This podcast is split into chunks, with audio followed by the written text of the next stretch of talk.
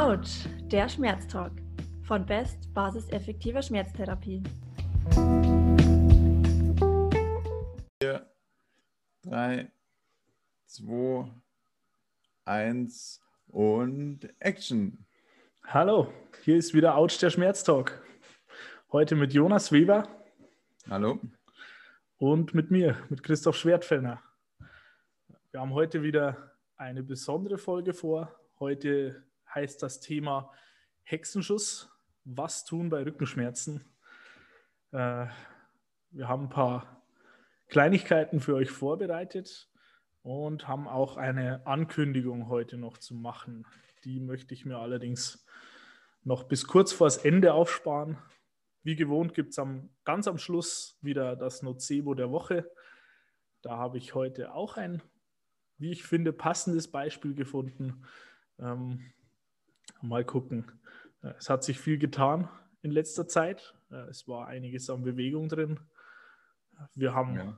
am Wochenende ein Webinar vor. Das, äh, ja, ich meine, unser ursprünglicher Plan waren ja 20 Teilnehmer. Äh, und wir haben dann gemerkt, dass es eigentlich Blödsinn ist, wenn wir es online machen, dann die Anzahl zu begrenzen. Äh, das Ergebnis ist, dass wir jetzt, vielleicht hat es der ein oder andere von euch schon gesehen, wir haben jetzt schon 85 Anmeldungen. Damit haben wir so tatsächlich gar nicht gerechnet. Das ist der Hammer, das ist total cool. Äh, es, es, hilft uns mit unserem Projekt auch extrem weiter, wenn wir da auch von euch so eine Resonanz bekommen, wenn wir was zurückkriegen. Äh, auch finanziell, wir wollen euer Geld.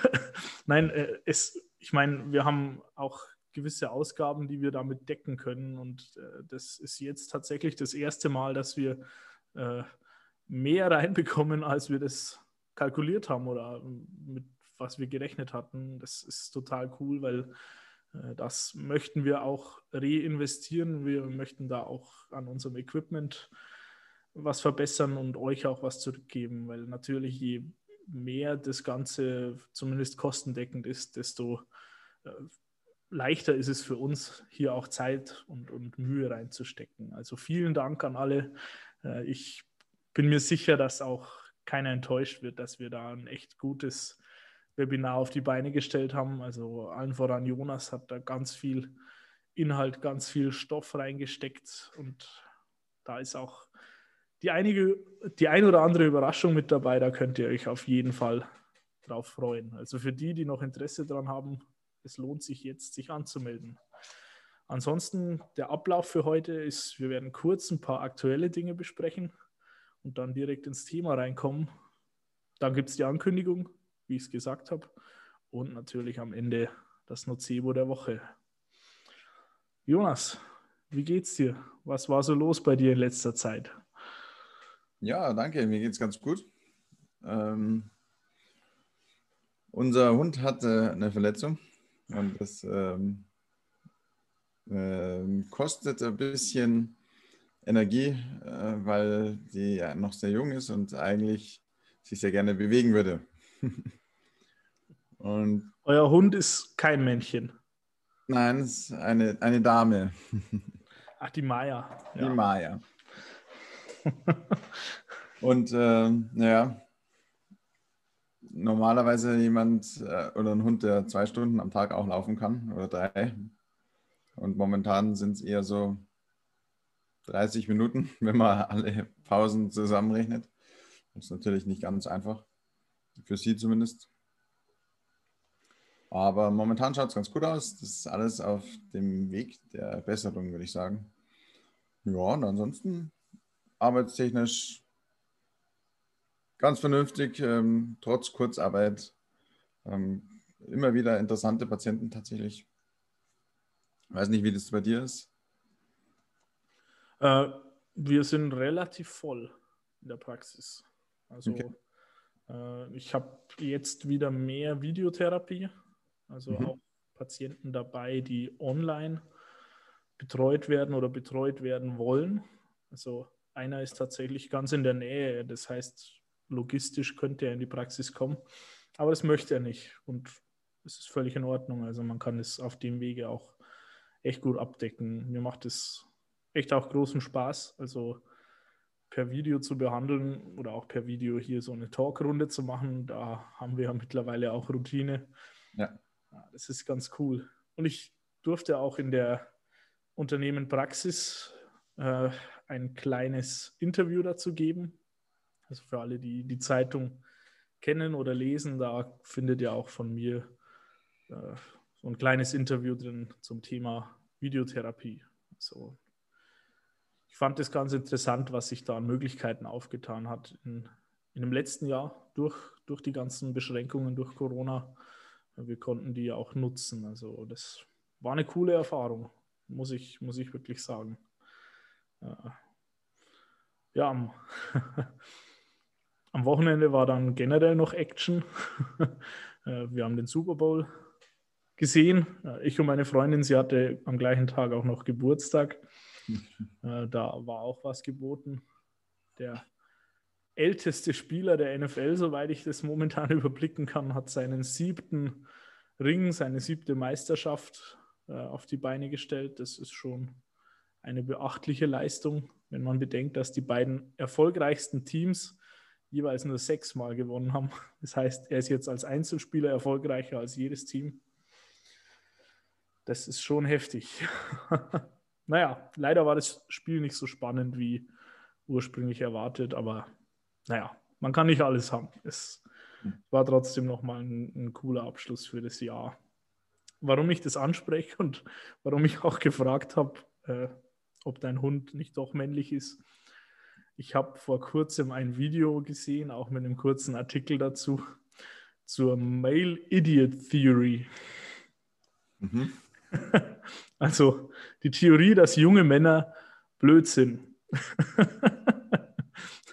also äh, genau genommen, Männer zwischen 15 und 34 Jahren gehen mehr Risiken ein, haben mehr Unfälle und mehr Sportverletzungen und so weiter. Vor allem dann, wenn sie in der Gruppe mit anderen Männern irgendwas machen. Äh, da ist dieser Sport, den ich ja selbst betreibe, auch ein, ein leuchtendes Beispiel. Ja. Ich fand das in dem Video auch ganz witzig, wo eine Dame, die selbst wohl einen Sohn hat, meinte, ja, also äh, für ihren Sohn ist es definitiv gefährlicher, äh, wenn er mit fünf anderen oder mit vier anderen jungen Männern in einem Auto hockt und die irgendwo hinfahren, als wenn er Dinge tut, die so gemeinhin Eltern für gefährlich halten. Also mhm. Bungee Jumping oder sowas. Äh, ja.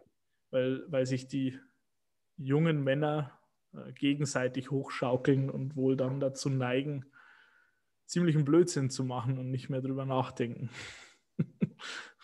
Fand ich ganz witzig. Also, ich meine, äh, ich ertappe mich selbst immer wieder dabei, wie ich äh, nicht so viel nachdenke, bevor ich was mache.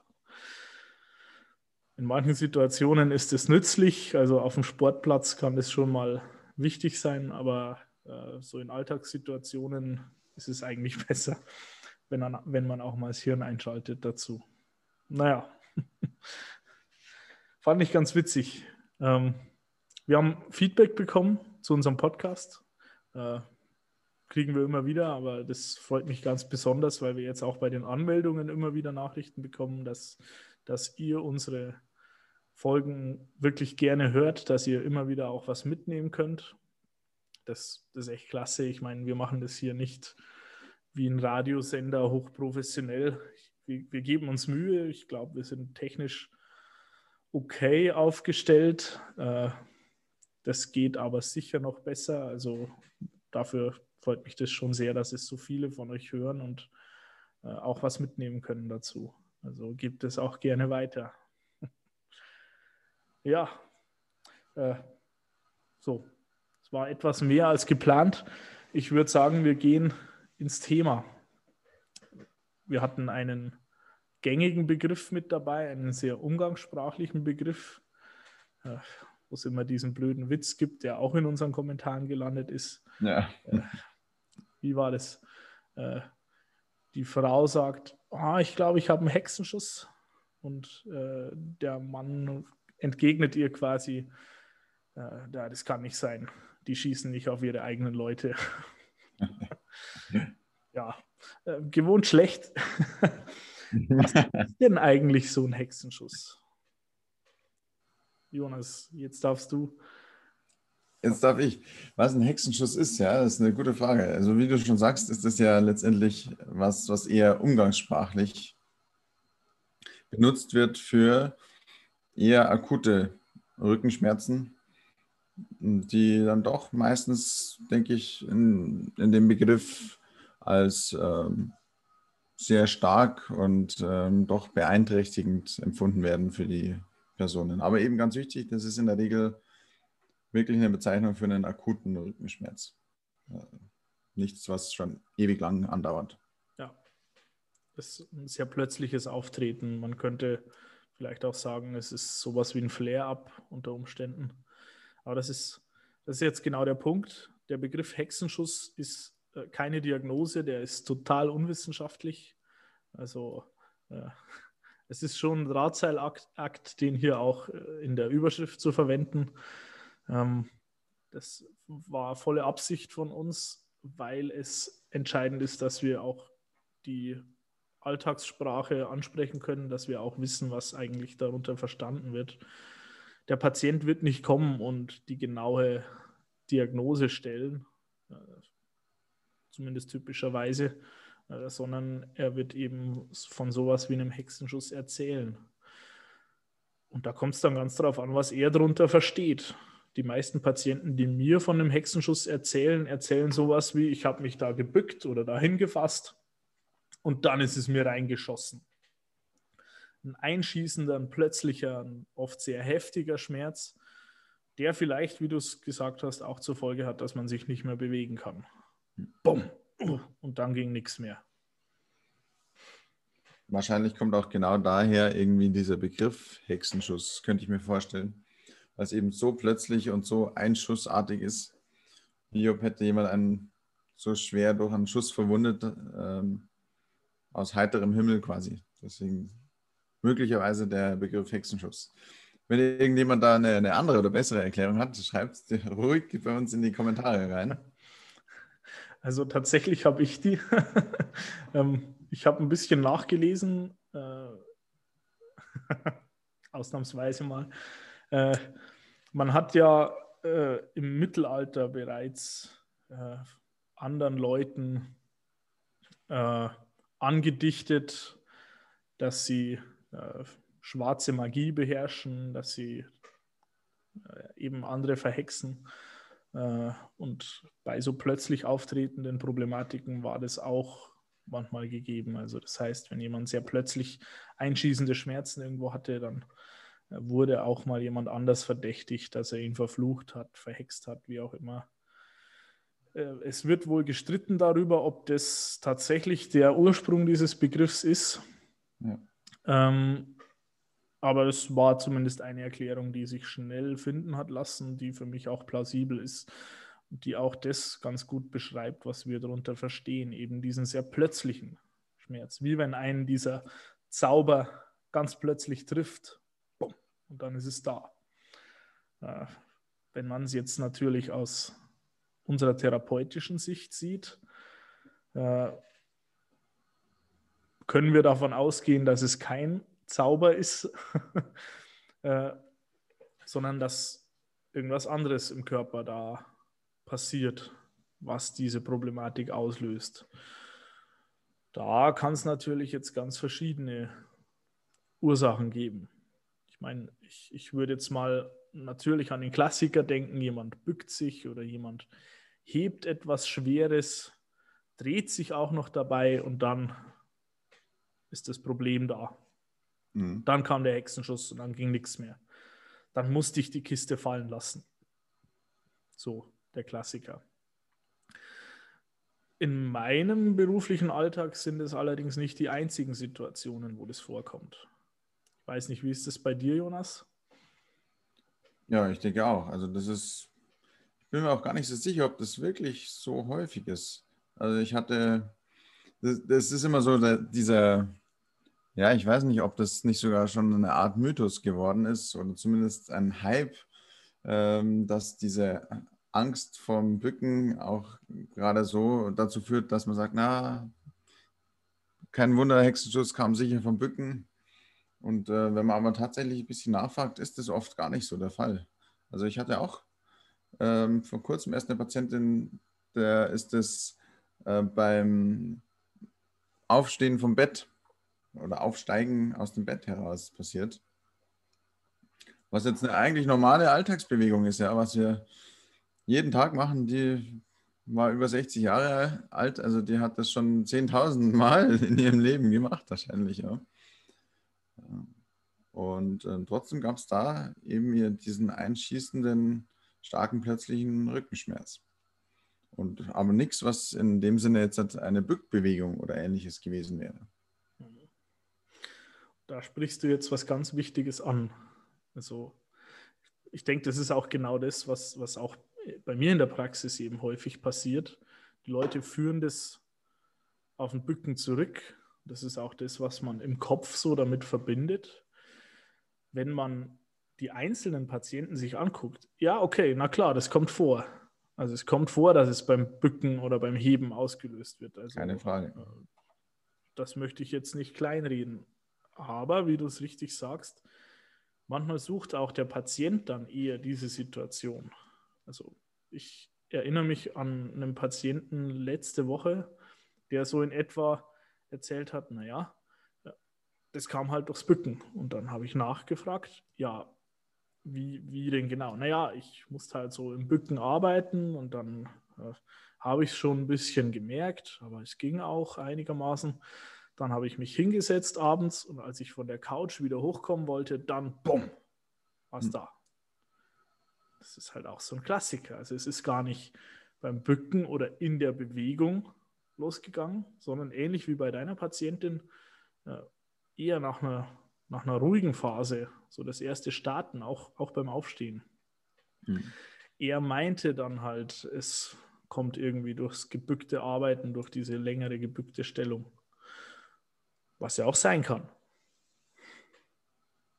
Ja, das ist schon interessant, ja. Vielleicht auch deswegen, weil das ähm, anerkannter ist in unserer Gesellschaft, um das mal so zu sagen.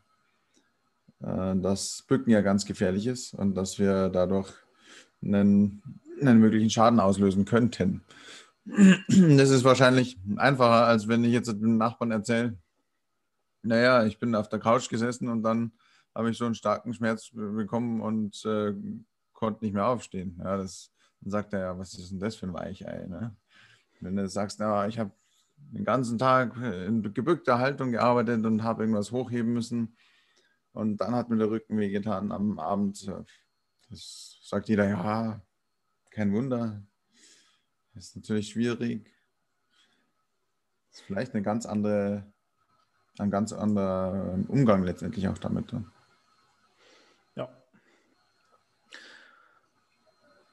generell ist es, äh, denke ich, ein wichtiges Thema, wie mit gewissen Dingen gesellschaftlich umgegangen wird.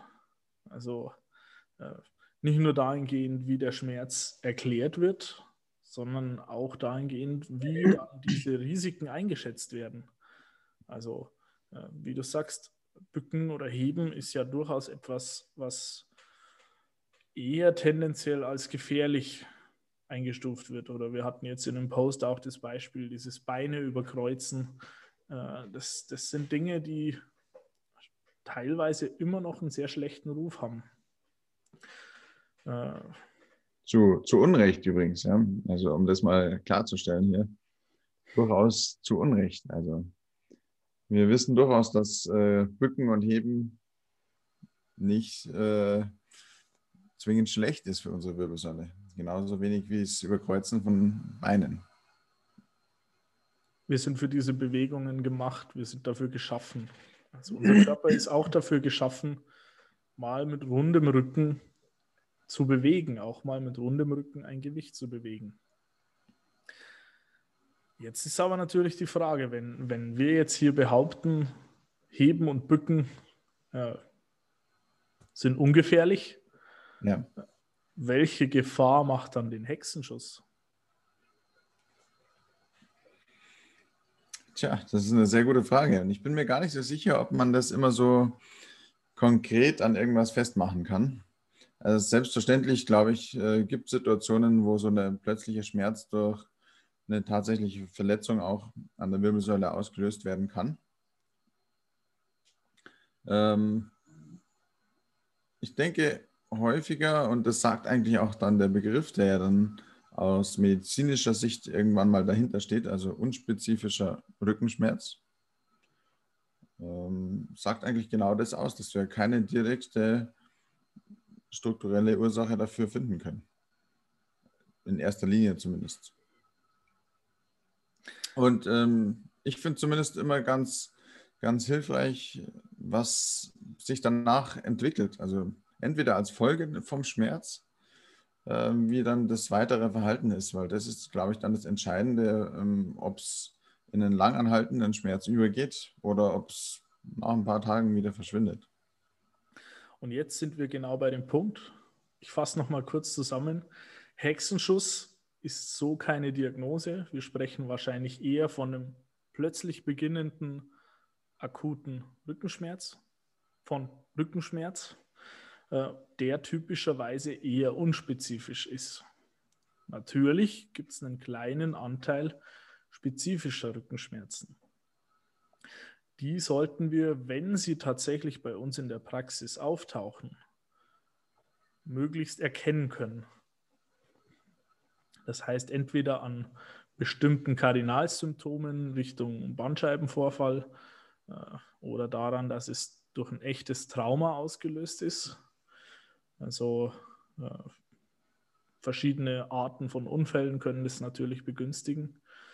Äh, oder eben durch bestimmte Red Flags. Also nur um die hier mal extra zu nennen. Nur ein kleiner einstelliger Prozentsatz von Rückenschmerzen ist tatsächlich spezifisch. Und ein noch verschwindend kleinerer davon ist auch dann echt gefährlich. Also nur weil ein Rückenschmerz spezifisch ist, heißt es nicht, dass er für den Patienten in dem Sinne gefährlich ist. Also in den meisten Fällen wird auch dieser wieder verheilen. Aber es kann Sinn machen, darauf dann auch entsprechend etwas spezifischer zu reagieren. Ja, und da wird es auch interessant, also das finde ich ganz interessant. Wir haben das auch in unserer Ankündigung mit reingeschrieben. Wie kann man jetzt damit umgehen? Also die zweite Frage, was tun? Hm. Um zu wissen, was man tun kann, macht es Sinn, das auch einteilen zu können. Wir haben jetzt mal gescreent, Red Flags ausgeschlossen. Die gehen uns nichts an. Also wenn dieser Mensch kommt und hat äh, gravierende äh, neurologische Ausfälle, gravierende Hinweise auf irgendeine bösartige Erkrankung oder eine Infektion, dann ist das kein Patient für uns in der Physiotherapie. Dann muss der entsprechend nochmal zum Arzt, dann gehört es entsprechend abgeklärt. Ansonsten gibt es verschiedene Möglichkeiten, das einzuteilen. Da denke ich, kann ich jetzt für uns beide sprechen, dass wir vor allem auch die Denkweise aus der CFT äh, anwenden in der Praxis, zumindest in angelehnter Form. Ja. Für diejenigen, die CFT nicht kennen, das steht für Cognitive Functional Therapy. Vereinfacht gesagt ist es angelehnt an die kognitive Verhaltenstherapie, wie sie auch in der Psychologie verwendet wird, nur eben zugeschnitten auf körperliche Probleme. Also dieses, dieses Konzept ist so gesehen nicht neu und wird auch schon lange zur Behandlung von Schmerzen eingesetzt. Ähm, allerdings ist es entsprechend mehr auf äh, die Physiotherapie oder auf die Behandlung äh, von Schmerzen im Bewegungsapparat zugeschnitten. Genau so ist es. Also beziehungsweise die Studienlage bezieht sich bisher ja vor allem auf die Wirbelsäule, also hauptsächlich, hauptsächlich auf die Lendenwirbelsäule. Aber da sind wir ja jetzt auch beim Hexenschuss entsprechend. Ja. Richtig, ja. Wenn wir jetzt mal diese Denkweise nutzen, dann wird hier zuerst einmal eingeteilt, ist es ein eher spezifisches oder ein eher unspezifisches Problem. und da ist es auch schon spannend, die sprechen jetzt hier nicht davon, entweder ist es das oder das, sondern auch hier geht es um ein Spektrum. Es kann sein, dass es durchaus einen gewissen spezifischeren Anteil gibt. Sagen wir mal, eine Entzündung an der Nervenwurzel oder sowas. Das ist durchaus ein spezifisches Problem. Äh, aber es ist möglich, dass da noch mehr Dinge mit reinspielen. Da wird es dann auch spannend, jetzt schließlich schließe ich den Kreis wieder zu dem, was du gerade gesagt hast. Was entwickelt sich daraus für ein Verhalten? Weil grundsätzlich ist es so, ein Mensch, der unspezifische akute Rückenschmerzen hat, wird mit sehr hoher Wahrscheinlichkeit nach sechs bis acht Wochen wieder topfit sein. Wir wissen aber, dass es bei einem nicht unerheblichen Prozentsatz eben nicht so ist. Also dass es gerade in unserer Gesellschaft einigen, einigen Menschen nicht gelingt, aus diesem Kreislauf wieder rauszukommen. Ja. Jetzt gebe ich das Zepter wieder an dich weiter, Jonas. Worauf achtest du da beim Verhalten dieser Menschen?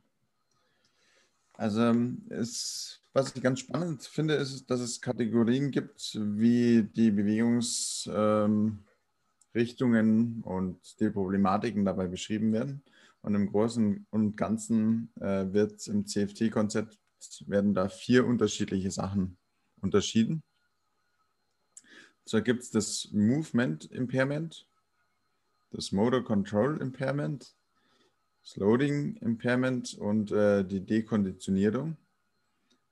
Bedeutet nichts anderes als Movement Impairment ist natürlich die Bewegungseinschränkung. Letztendlich ist das ähm, genau das und nicht mehr und nicht weniger, nämlich ähm, dass hier tatsächlich ähm, der Schmerz eine Bewegungseinschränkung verursacht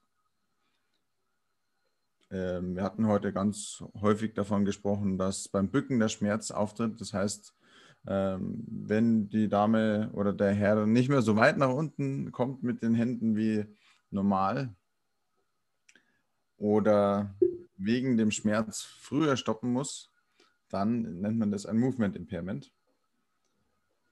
Ein Motor Control Impairment wäre dann eher charakterisiert dadurch, dass äh, die Leute den Schmerz eher provozieren also zum Beispiel, indem sie eine bestimmte Haltung haben, die ihnen immer wehtut. Sagen wir mal aufrecht stehen. Und man findet dann heraus in der Untersuchung, naja, je mehr sie eigentlich in die Lordose gehen, desto mehr Schmerzen verursacht es bei ihnen. Und äh, wenn man dann aber anschaut, äh, wie sie meistens im Alltag stehen oder sitzen, sagen sie, ja, möglichst aufrecht, also mit möglichst äh, großer äh, Lordose in dem Sinn. Das heißt, durch dieses Verhalten würde sogar der Schmerz direkt provoziert werden. Die anderen zwei Sachen, dann Loading Impairment, die Konditionierung, sind manchmal, was sogar mit den anderen beiden Formen einhergeht. Also Loading Impairment bedeutet, eigentlich, dass eine erhöhte Spannung um ein Gelenk oder in dem Fall eher einen Wirbelsäulenabschnitt besteht, als eigentlich notwendig ist. Ein anderer Begriff dafür wäre Bracing, also dass eine hohe Mantelspannung von Bauch- und Rumpfmuskulatur entsteht, die eigentlich unphysiologisch dann ist. Und Dekonditionierung ist jetzt halt beim akuten Schmerz wahrscheinlich also wie wir da beim Hexenschuss gesagt haben, wahrscheinlich eher nicht so häufig. Oh, da würde ich Aus, ganz stark widersprechen. Außer es lag vorher schon so vor, ja. Allerdings, äh, wahrscheinlich ist es, zumindest wenn man dann äh, einen Schmerz hat, äh, erst die Folgeerscheinung oft oder eine Begleiterscheinung. Du hast jetzt bei mir kurz gehakt. War mhm. das bei dir auch so oder kam das nur bei mir jetzt etwas abgehakt an. Ja, ja das, das äh, war bei mir auch so. Okay, es hakt bei uns beiden. Aha. Ich kann dich einfach nicht so, so lange am Stück sehen. Ja, bei mir steht, Ihre Internetverbindung ist instabil. Also es ist wohl meine. Ja, ich das glaube tatsächlich ausnahmsweise mal deine. Meine ist heute sehr gut. Ja, ich höre dich. Alles gut. Okay. Äh, ich greife es nochmal auf. Also, Ja, greif's du hast, du hast das Ganze dann abgemildert, aber da möchte ich auch echt deutlich widersprechen. Ich habe schon den Eindruck, dass eine Dekonditionierung da häufig eine Rolle spielt. Das möchte ich allerdings sehr allgemein halten. Ich glaube, dass Dekonditionierung ein generell großes Problem in der Bevölkerung ist und deswegen bei sehr vielen Menschen auch zu Rückenschmerzen führt. Also Auf jeden Fall. Da, da denke ich durchaus an diesen Fall mit Bücken oder Heben, wo jemand einfach etwas macht, was er überhaupt nicht gewöhnt ist. Was an sich vielleicht für einen anderen gar nicht anstrengend oder sonst was wäre. Aber dieser Mensch macht es nie, weil er sich vielleicht auch generell fast nicht bewegt. Das stimmt. Dann ist für mich aber die Frage, ist das Dekonditionierung oder- ist das einfach nur eine Bewegung, die er sonst nicht macht? Wo ist der Unterschied? Ähm, wenn ich jetzt halt morgen Basketball spiele, bin ich das nicht gewohnt und die Verletzungswahrscheinlichkeit dabei ist deutlich höher. Aber deswegen bin ich nicht dekonditioniert, weil ich trotzdem regelmäßig zum Laufen gehe. Ja, bin ich bei dir. Äh, es kommt jetzt darauf an, wie man es wie man's klassifiziert. Äh, ich habe da jetzt zwei Dinge im Prinzip durcheinander geworfen. Äh, das eine ist, ich bin eine Bewegung nicht gewöhnt. Die Kon Dekonditionierung ist ein Mensch, der generell Bewegung nicht gewöhnt ist. Müsste Mhm. man vielleicht richtigerweise sagen. Also, und der ist dann natürlich auch das Pflastern nicht gewöhnt oder das Mauern oder das Schaufeln oder kann ja alles Mögliche sein oder, oder auch über Kopf arbeiten, irgendwas an der Decke, wie auch immer. Äh, Das kann natürlich auch bei einem Sportler passieren, der an sich überhaupt nicht dekonditioniert ist, der echt fit ist und der macht halt, wie du sagst, der spielt Basketball, ist es nicht gewöhnt und kriegt dadurch ein Problem oder sogar eine Verletzung. Da sind wir jetzt noch bei den sehr körperlichen Faktoren. Was aus meiner Sicht die CFT auszeichnet, ist, dass die eben weitergeht.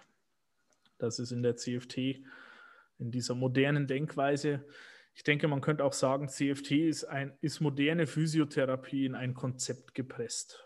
Ob man sich an dieses Konzept so halten muss, weiß ich nicht. Äh, allerdings ist es wahrscheinlich eine der wenigen Möglichkeiten, dann das Ganze auch wissenschaftlich zu erfassen und äh, strukturiert. Ja, das ist natürlich der, der Punkt, der danach kommt. Ne? Nach, ich habe bisher jetzt nicht einfach nur diese Bewegungsstörungsmuster, sage ich mal, vorgestellt. Äh, tatsächlich ist aber das natürlich so, dass es keine Aussage erlaubt, äh, warum jetzt diese Bewegungsstörung besteht. Und da wird es dann eigentlich richtig interessant. Und da spielt sicherlich das auch eine Rolle, was du gerade gesagt hast, wo, wir so diskutiert haben mit der Dekonditionierung, nämlich der allgemeine Lebensstil vielleicht auch, ja. Wenn jemand einfach sich generell nicht viel bewegt, sich ungesund ernährt, wenig schläft, ähm, keinen Ausgleich hat, viel Stress hat, dann sind es natürlich Faktoren, die auch so eine Bewegungsproblematik letztendlich irgendwie provozieren können. Hier überschneidet es sich auch. Also äh, in den Lebensstil fällt durchaus auch äh, ein bewegungsarmer Lebensstil mit rein, aber eben auch Ernährung und so weiter. Und gerade der Bewegungsmangel führt auch zu einer Dekonditionierung. Das ist ganz klar und ich halte es auch jetzt gerade für ein, ein großes Problem. Ich habe heute einen Post auf Facebook gesehen, wo es darum ging, oder auf Twitter. Da hatte jemand berechnet, dass er letztes Jahr im Schnitt 1000 Schritte weniger am Tag gemacht hat. Das sind 365.000 Schritte weniger. Ich glaube, wir hatten auch ein Schaltjahr, oder? Dann sind es 366.000 Schritte. Ist ja auch egal. es sind verdammt viele. Ja. Das, das summiert sich ganz schön und ich habe schon den Eindruck, dass das für viele Leute gilt. Also äh, momentan kein unerhebliches Thema. Also wir haben das Verhalten, wir haben den Lebensstil. Das sind zwei Bereiche, die die CFT unterscheidet, von denen man weiß, dass sie auf Schmerz Einfluss haben können. Für mich ganz wichtig und äh, auch ganz entscheidend sind äh, auch die sozialen Faktoren, die wir vorhin schon angesprochen haben. Das heißt, äh, in welchem Umfeld lebt dieser Mensch? Wie ist die Arbeitssituation? Wie ist generell auch das familiäre Umfeld? Wie ist er sozial abgesichert, in seine Gemeinde eingebunden? Aber auch, wie geht sein Umfeld mit solchen Problemen um? Was kann er sich abgucken?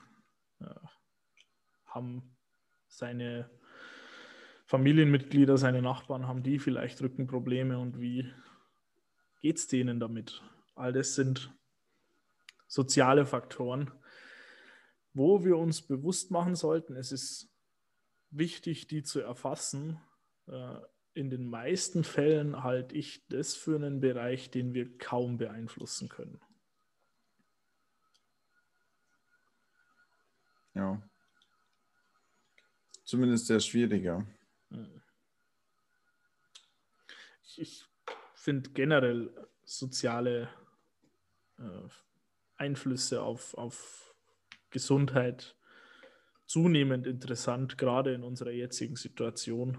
Ja. So, ich, äh, man merkt, welche Einflüsse bestimmte Regelungen, bestimmter Umgang mit Dingen hat. Und es ist nicht immer so geradlinig. Also äh, man, man würde meinen, äh, wenn, wenn die Regierung sagt, wir dürfen äh, uns jetzt nur noch mit einer Person außerhalb des Haushalts treffen, dann trifft sich auch jeder nur noch mit einer Person außerhalb des eigenen Haushalts.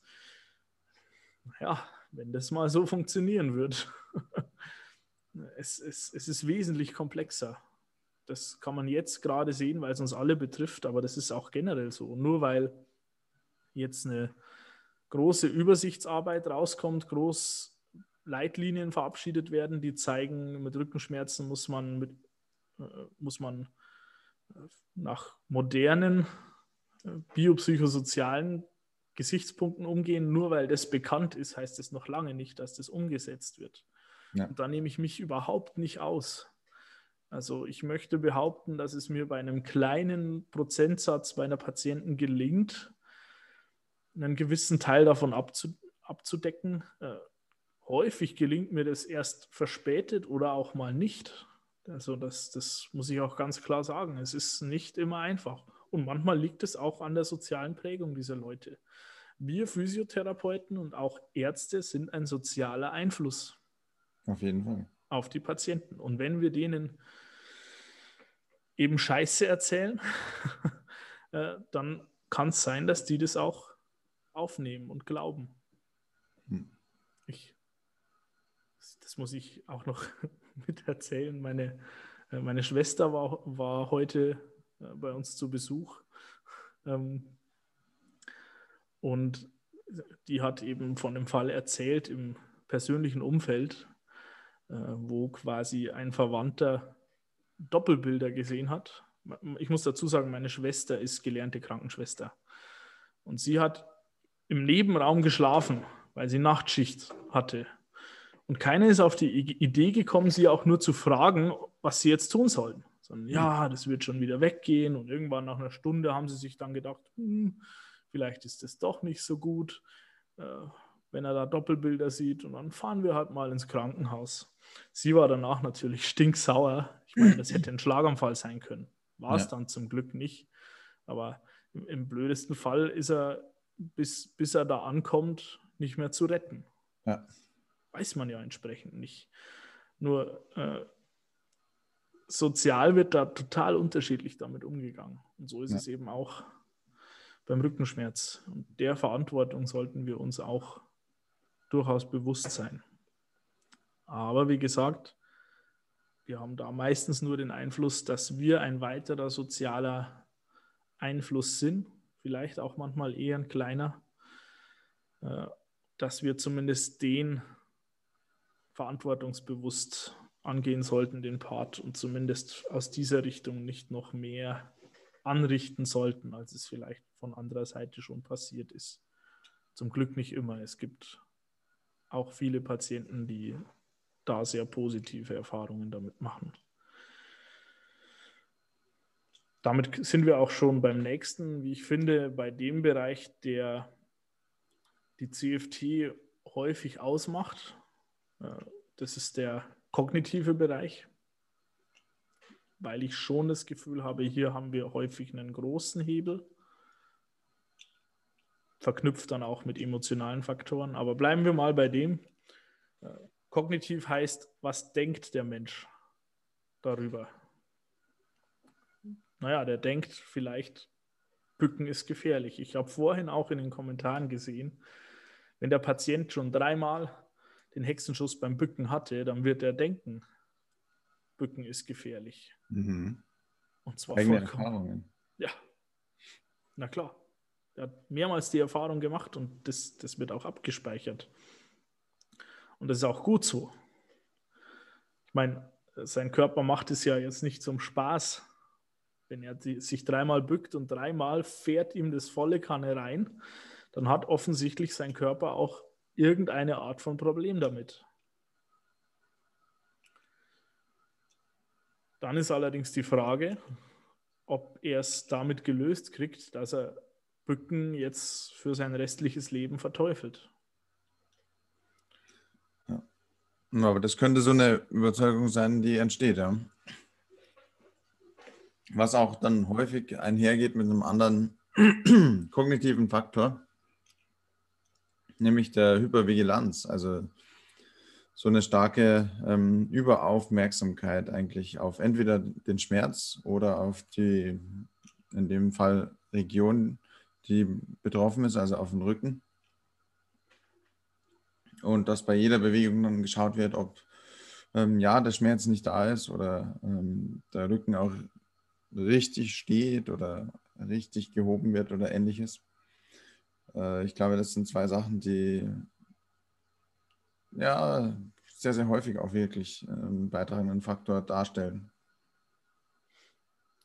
Manchmal ist es auch das einzige Thema, um das es noch geht. Also dass das Problem absolut den Lebensmittelpunkt darstellt.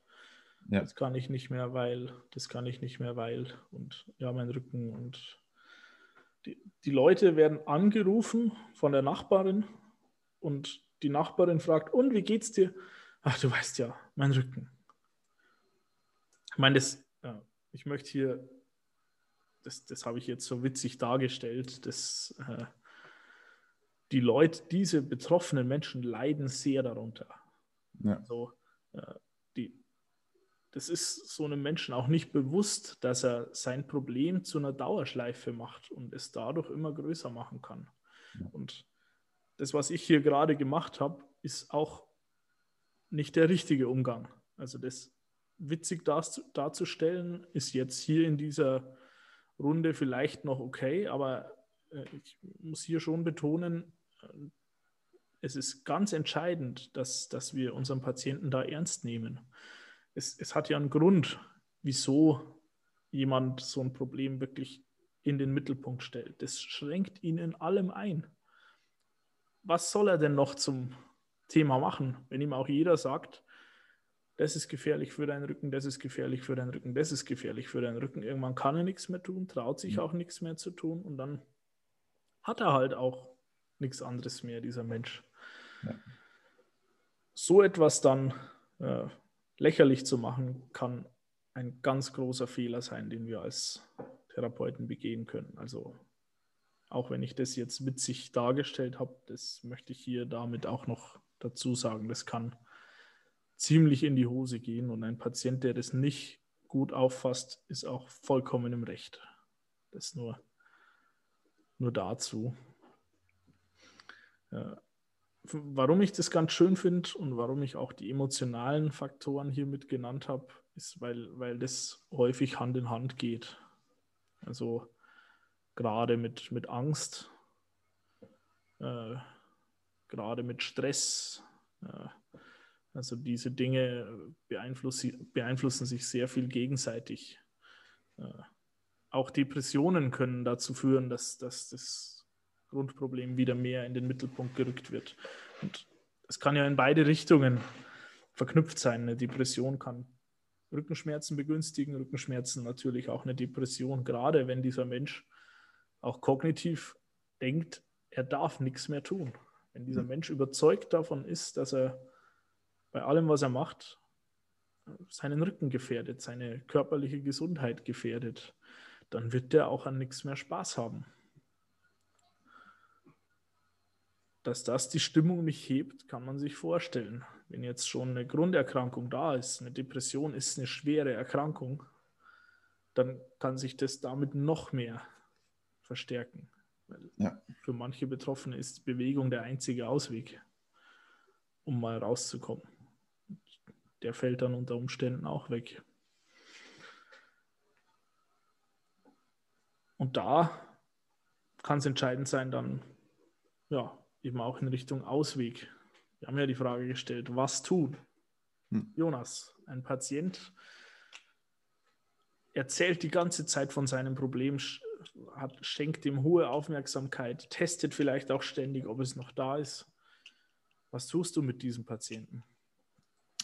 Ja, ich denke, das, was du so beschreibst, dann äh, liegt wahrscheinlich schon grundlegend äh, eine sehr negative Überzeugung äh, vom Rücken oder von der Belastbarkeit von seinem Rücken auch da. Und eine, also es, es muss wie immer individuell entschieden werden, welcher Weg zu gehen ist. Und ähm, ich behaupte auch nicht, oder ich glaube, das kann auch keiner behaupten, dass es wir überhaupt vernünftig herausfinden können, welcher Weg wirklich bei jedem der perfekteste ist. Vielleicht auch nicht immer so wichtig, weil es mehrere Möglichkeiten gibt. Äh, eine Möglichkeit, die ich hier sehe, wäre ihm zu zeigen, dass sein Rücken vielleicht belastbarer ist, als er denkt. Also da glaube ich, hast du in deinem Trainingsbereich, so wie ich das kenne, deutlich mehr Möglichkeiten, als das bei mir momentan noch ist. Ähm, aber auch ich habe äh, schon öfter erlebt, dass ich die Leute dann Schritt für Schritt ans äh, Gewicht heben oder das Heben mit der Handelstange rangeführt habe und viele dann wahnsinnig erstaunt waren, was sie noch alles heben haben können. Und dass das erste Mal unglaublich viel zum Nachdenken auch dann gibt. Und vielleicht auch diese negative Überzeugung, dass der Rücken so kaputt und schlecht ist und ähm, miserabel gebaut ist bei ihm, ähm, dass das wirklich dadurch sich zumindest mal anfängt zu bröckeln, diese Überzeugung. Dass die Mauer, die sich da aufgebaut hat, vielleicht ein bisschen anfängt zu bröckeln.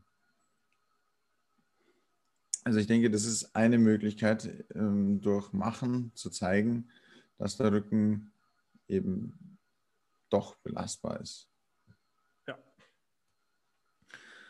Da ist auch die Parallele zur äh, kognitiven Verhaltenstherapie. Äh, falls das ein Psychologe hört, bitte mich dafür jetzt nicht steinigen. äh, kognitive Verhaltenstherapie funktioniert ja ganz ähnlich wenn ein Mensch meinetwegen Dinge vermeidet. Ich sage jetzt mal, jemand hat Angst vor Spinnen. Dann kann man dem natürlich sagen, dass Spinnen nicht gefährlich sind in unseren Breitengraden und äh, das wird der vielleicht auch glauben. Aber in, mit höchster Wahrscheinlichkeit ist er sein Problem nicht los. Wie du sagst, diese Mauer muss langsam bröckeln. Und dazu ist es wirklich entscheidend, dann auch äh, ins Verhalten reinzugehen und, und tatsächlich äh, ja, zu machen. Also das könnte bei Spinnen heißen, Bilder von Spinnen zu sehen, äh, vielleicht auch irgendwann mal eine echte Spinne, von mir aus ein, auch eine, ein Modell davon ja. zu berühren oder irgendwann auch eine echte, mal eine Vogelspinne auf der Hand zu haben, wie auch immer, um nach und nach diese Angst abzubauen und diesem Menschen zu zeigen, dass er, äh, dass er das überleben kann und dass, dass äh, er zumindest lernt, diese Angst zu kontrollieren. Dass er die Dinge, die ihm wichtig sind, auch wieder normal machen kann. Beim Rücken funktioniert das ganz ähnlich. Das heißt, äh, so wie wir vorgehen oder wie man auch nach CFT vorgeht, ist, man sucht sich die Schmerztreiber. Das heißt, äh, welche Faktoren halten den Schmerz am Laufen, welche Faktoren beeinflussen den Schmerz dieses Menschen und am besten mit Machen versucht man diesen Schmerz zu beeinflussen. Das könnte bedeuten, Hexenschuss, ich habe es auch gerade in den Kommentaren gesehen, was wir auch erwähnt haben, häufig ist gar nicht das Bücken des Problems, sondern eher das Aufrichten. Das heißt, auch Möglichkeiten zu finden, wie sich dieser Mensch aufrichten kann, ohne dass es weh tut. Das kann ganz unterschiedlich aussehen. Also so eine Behandlung kann bei mir in der Praxis so aussehen, dass ich diesen Mensch in einer Behandlung hundertmal bücken und sich aufrichten lasse. Und das in allen möglichen Ausgangsstellungen. Mal auf den Knien, mal im Sitzen, mal im Stehen, mal von rechts, mal von links, mal mit Gewicht, mal ohne Gewicht. Manchmal finden sich dann totale Widersprüche. Also äh, vor, vor einer Woche hatte ich eine Patientin, die viel mit Pferden arbeitet, äh, die Schmerzen am Ellenbogen entwickelt hat. Gerade wenn sie Gewichte nach oben heben muss. Das muss sie wohl in ihrem Job immer wieder mal.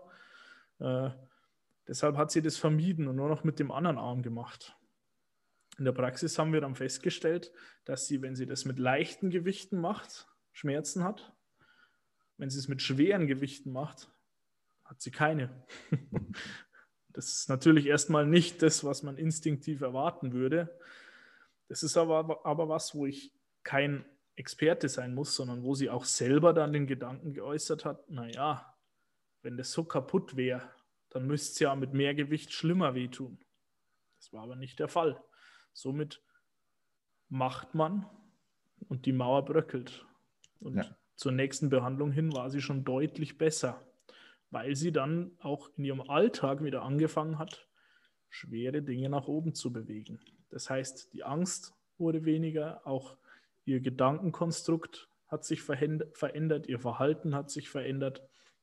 All diese Dinge beeinflussen wir nur oder am meisten durchs Machen. Aber das ist eben im Zweifel sehr, sehr individuell. Auf jeden Fall. Hm. Und das ist halt am Ende auch beim Rücken so. Haben wir alle Bereiche durch? Ich glaube nicht. Alle Bereiche, alle Faktoren? Ja. Wir haben ein bisschen durcheinander angefangen. Ja, letztendlich sind doch die wichtigsten dabei. Über die emotionalen haben wir nur so am Rande ein bisschen geredet. Ähm, aber ansonsten, glaube ich, haben wir das meiste besprochen. Wir fassen es nochmal zusammen. Fassen es nochmal zusammen, Würde ja. ich vorschlagen. Würde ich vorschlagen. Grundsätzlich macht es Sinn, ein Screening zu machen. Das heißt, sich zuerst mal anzugucken, gibt es körperliche Hinweise auf körperliche Schäden, die wir beachten müssen, die vielleicht sogar so weit gehen, dass wir diesen Menschen nicht behandeln können und die uns eventuell auch zeigen, dass wir spezifisch vorgehen müssen, weil hier eine Fraktur oder was auch immer vorhanden ist. Dann geht es darum, mögliche kognitive Faktoren zu finden, also Dinge, die dieser Mensch denkt über sein Problem oder generell denkt, äh, gibt es emotionale Faktoren, Ängste, Stress, Depressionen, äh, Wut, verschiedene Emotionen, die damit zusammenhängen, kann man auch die unter Umständen beeinflussen. Da ist der nächste Faktor, denke ich, ganz entscheidend, nämlich das Verhalten. Das hängt mit den anderen sehr eng zusammen. Zeigt er ein Schmerzverhalten, vermeidet er bestimmte Dinge, äh, macht er Dinge sogar sehr viel, die das Problem auslösen, die das Problem provozieren. Der große Vorteil, den wir haben, ist, dass wir das Verhalten, wenn der Mensch versteht, welche Rolle das spielen kann, dass wir das Verhalten ganz gut häufig beeinflussen können und damit auch emotionale und äh, kognitive Faktoren beeinflussen. Soziale Faktoren können wir zumindest abfragen und wir selbst können dafür sorgen, dass wir ein positiver sozialer Faktor für ihn sind. Äh, ja, und der Lebensstil. Am Ende, äh, denke ich, spielt der eine große Rolle dabei, welche Fitness dieser Mensch mitbringt, auch generell, wie bereit sein Körper ist, Schmerz zu erzeugen. Äh, darauf können wir langfristig durchaus auch einen gewissen Einfluss haben. Vor allem hat den allerdings dieser Mensch selbst. Und da schließt sich, denke ich, auch der Kreis, wenn es einem Patienten mit unserer Hilfe gelingt, sein Verhalten zu verändern, seine Denkmuster zu verändern, seine Emotionen, mit der er auf sein Problem reagiert, zu verändern, dann ist vielleicht der nachhaltigste Schritt, auch seinen Lebensstil entsprechend positiv zu verändern. Und das ist es auch, was, finde ich, die CFT ausmacht, dass es normalerweise drei, ein, eine dreigeteilte Zielsetzung gibt die daraus besteht, zu erstens zu verstehen, das heißt der Patient, auch wir als Therapeuten natürlich, aber vor allem der Patient soll sein Problem verstehen. Zweitens soll er eine Möglichkeit bekommen, Kontrolle darüber zu bekommen. Also das heißt, er lernt dann sein Verhalten so zu beeinflussen, dass es auch besser wird, dass es auch mal dämpfen kann. Und drittens, zurück zum normalen Leben, wird Peter O'Sullivan sagen. Mhm. hier ist der Lebensstil, das Verhalten im Alltag, wie er darüber denkt und so weiter. Hier ist alles mit drin. Beziehungsweise ich würde auch sagen, wenn man in die ICF-Richtung denkt, äh, wie kann er sein Leben gestalten, dass er seinen Sport, seine Arbeit, was auch immer ihm das Entscheidende ist, dass er das auch wirklich wieder hinkriegt und das am besten auch langfristig. Darum geht's. Genau. Ich würde noch einen kurzen Blick. Oder hast du was hinzuzufügen, Jonas? Nein, absolut. Äh, ich bin glücklich, so wie du das gesagt hast, ja. Das freut mich. Hier fragt Patrick Rotter nach einer guten Quelle oder zumindest einem Video zu CFT, um daraus zu lernen.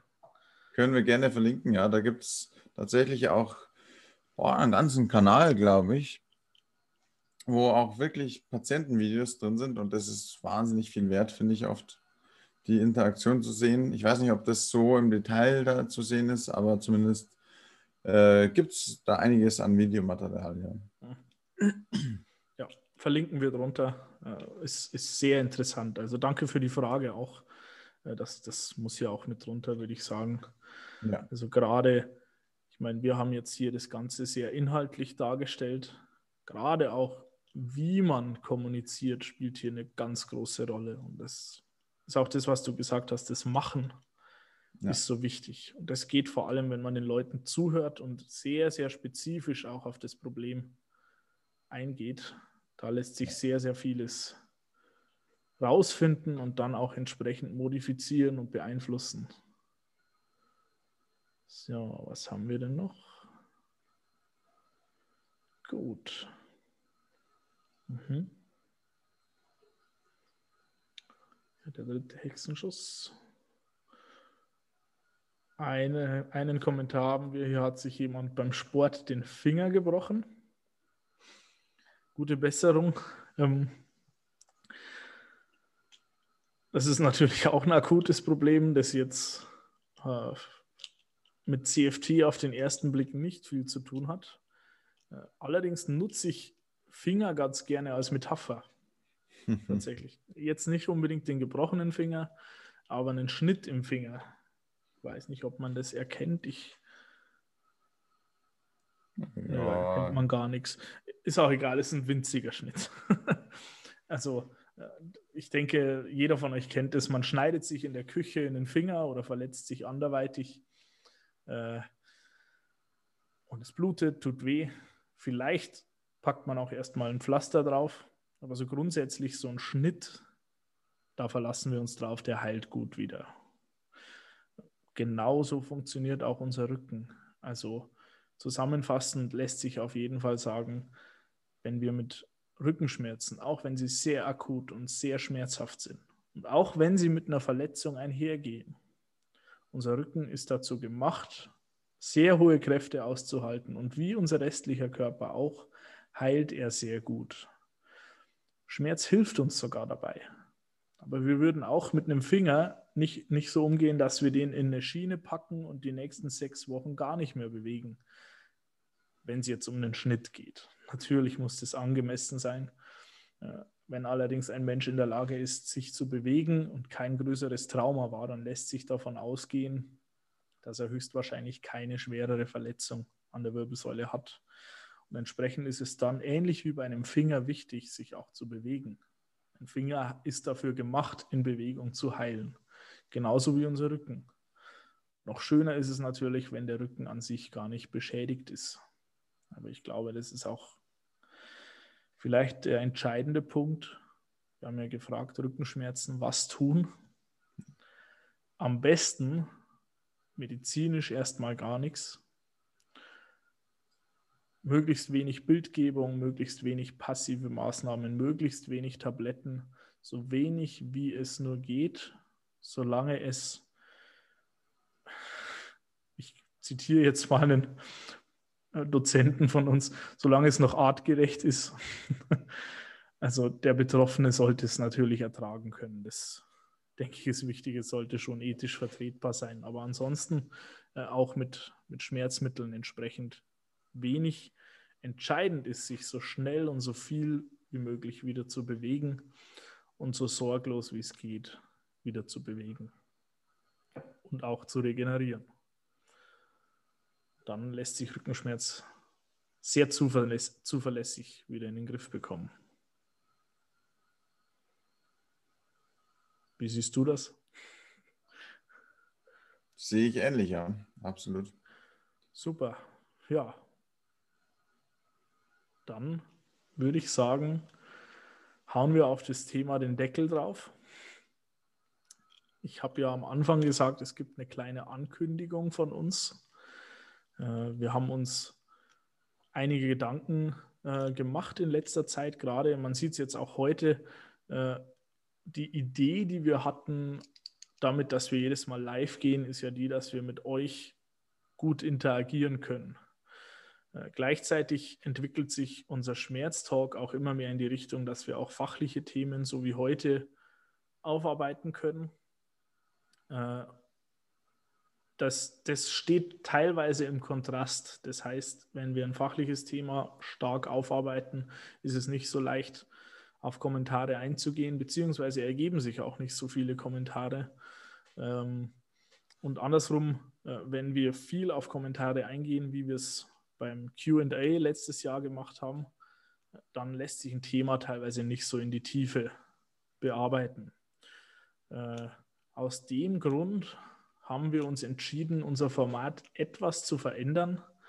Es wird Ouch der Schmerztalk auch weiterhin gewohnt regelmäßig geben, allerdings etwas abgeändert. Das heißt, äh, wir möchten einmal im Monat in Zukunft live gehen und da dann wirklich Themen aufgreifen, die man super mit Kommentaren auch abarbeiten kann, wo wir auch wirklich auf euch eingehen möchten. Äh, die Folgen dazwischen möchten wir rein als Podcast beziehungsweise rein auf YouTube veröffentlichen. Äh, da geht es dann nicht so sehr um Kommentare, da möchten wir eher auf Zusendungen eingehen, vielleicht auch mal wieder einen Gast einladen. Äh, da ist es dann einfach praktischer, sich das auch im Nachhinein anzuhören. Dann gibt es nicht so viel Geplänkel drumherum. Äh, schreibt uns gerne mal in die Kommentare, wie ihr das findet. Äh, es wird genauso viel Input geben. Ich glaube sogar noch mehr, noch besser aufgearbeitet. Zumindest hoffe ich das. Äh, weil wir dann etwas flexibler auch sind, nicht so an diese Live-Termine gebunden. Und ich denke, dann lässt sich auch noch besser teilweise auf die Kommentare eingehen, als wir das manchmal jetzt machen. Das ist der Plan. Genau. Schreibt uns gerne in die Kommentare, wie ihr das findet. Äh, und Themenvorschläge nehmen wir natürlich immer an. Ansonsten habe ich jetzt noch Oha, ich habe es nicht mehr offen, macht nichts, ich suche es schnell raus. Das Nocebo der Woche. Unser heutiges Nocebo der Woche kommt von einem Medikamentenhersteller. Und zwar geht es um Celtican Forte. Es gibt hier ein, ein Werbebild, auf dem steht Rücken, Nervensache. Ich zeige das hier auch mal rein. Ich weiß nicht, ob man es gut erkennt. Ich beschreibe es auch mal für die, die nur zuhören. Man sieht hier ein Stromkabel mit den drei Drähten und äh, dieses Kabel ist an einer Stelle wie aufgefressen. Das heißt, die Drähte stehen hier seitlich raus und auch die Isolierung an den Drähten ist teilweise abgefressen. Man sieht den Kupferdraht. Also ähm, ja, es suggeriert schon ein beschädigtes Kabel mit einem Kurzschluss. Äh, das ist eindeutig ein Nocebo. Das ist auch etwas, es ist verallgemeinert. Also Rückenschmerzen, Nervensache regt zumindest den Gedanken an, dass das häufig so ist oder immer so ist äh, und dass hier der einzige Ausweg dieses Medikament ist. Äh, dem würde ich so widersprechen und es weckt definitiv Ängste, dass man hier auch ein, ein Nervenkabel noch mehr beschädigt, wenn man was falsch macht. Das möchten wir auf jeden Fall verhindern für uns also das Nocebo der Woche. Äh, bitte solche Aussagen noch dazu in Kombination mit diesem Bild ja. bitte nicht treffen. Dankeschön. So, Jonas, das war damit das letzte Live für diesen Monat. Wie ja. angekündigt, äh, ja. wollen wir das einmal im Monat machen. Wir werden noch sehen, in welchem Rhythmus wir dann das Ganze schalten. Äh, ich denke, es macht Sinn, einen relativ festen Termin dafür zu nehmen. Aber das, das gucken wir uns an. Das, das lösen wir entsprechend. Ihr werdet auf jeden Fall weiterhin in gewohnter Häufigkeit von uns Beiträge als Ouch der Schmerztalk bekommen. Äh, aber eben mehr noch zum Nachhören dann als Podcast und auf YouTube. Ansonsten äh, haben wir am Samstag 9 Uhr unser Webinar. Freuen wir uns riesig drauf. Wir ja. haben ganz, ganz viel äh, Feedback schon von euch bekommen, dass ihr euch drauf freut. Wir freuen uns auch riesig drauf. Ich glaube, es ist echt gut geworden. Äh, für diejenigen, die sich noch anmelden möchten, es lohnt sich, sich schnell anzumelden, denn morgen Abend, also das heißt am Donnerstag 23.59 Uhr, ab dann lässt sich keine Anmeldung mehr tätigen. Äh, Freitag gehen dann die Mails raus. Das ist von technischer Seite dann nicht mehr möglich, dass ihr euch anmeldet. Das heißt, wenn ihr dabei sein wollt, dann lohnt es sich jetzt, das noch zu machen. Ansonsten freuen wir uns echt auf euch. Ich glaube, es wird richtig gut. Äh, bis Samstag oder bis zum nächsten Mal. Ja. Jonas, du hast das letzte Wort. Ich äh, fand es wie immer sehr, sehr spannend, mit dir da zu diskutieren ähm, und freue mich auf äh, den nächsten Monat sozusagen und natürlich wahnsinnig auf morgen. Und ich wünsche allen weiterhin viel Gesundheit hoffentlich und die Zeit ähm, gut zu überbrücken momentan. Danke, Jonas. Einen schönen Abend. Ciao. Bis zum nächsten Mal. Ciao, Servus.